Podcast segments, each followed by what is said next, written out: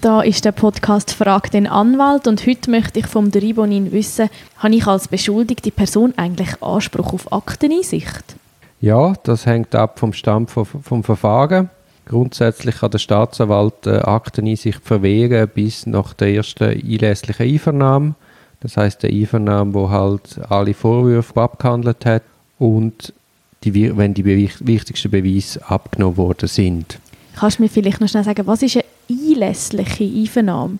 Ja, das heißt einfach, dass du detailliert zur Sache befragt worden bist. Befragt, aber nicht zwingend dazu etwas gesagt? Nein, das heißt nicht, dass du dich eingeladen hast. Sonst würde man ja das Aussageverhalten, würde man Kontrollre Kontrollrecht als Aussageverhalten koppeln.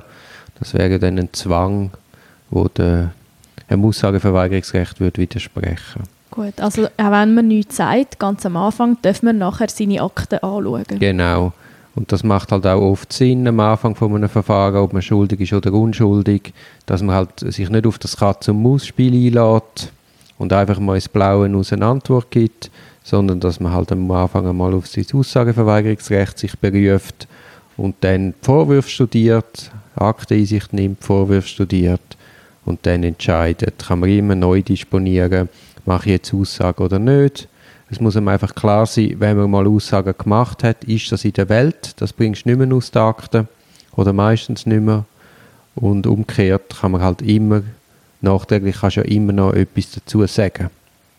Das also, kann man. Das, man kann ja, natürlich kannst du ja jederzeit eine Eingabe machen oder kannst schreiben, möchtest du jetzt gleich nochmal Aussagen machen und dann werden, sind sie noch so froh und laden dich vor, wenn du dann etwas dazu sagst. Man vergibt sich in dem Fall gar nichts mit dem Anfang schweigen man muss wirklich jeden Einzelfall äh, äh, separat anschauen, aber Gru Grundregel ist ganz klar, mal einfach nichts sagen.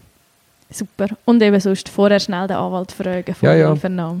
Aber eben, nochmal, wenn es eh ein, ein gravierender Vorwurf ist, selbst wenn man etwas sagt, müssen dann Beweismittel abgenommen werden und dann tust du, wenn du am Anfang etwas aussagst, kannst die Haft sowieso nicht verhindern. Im Gegenteil, gibt es noch ganz viel mehr Fragen. Jede Antwort, die du gibst, gibt wieder 17 neue Fragen.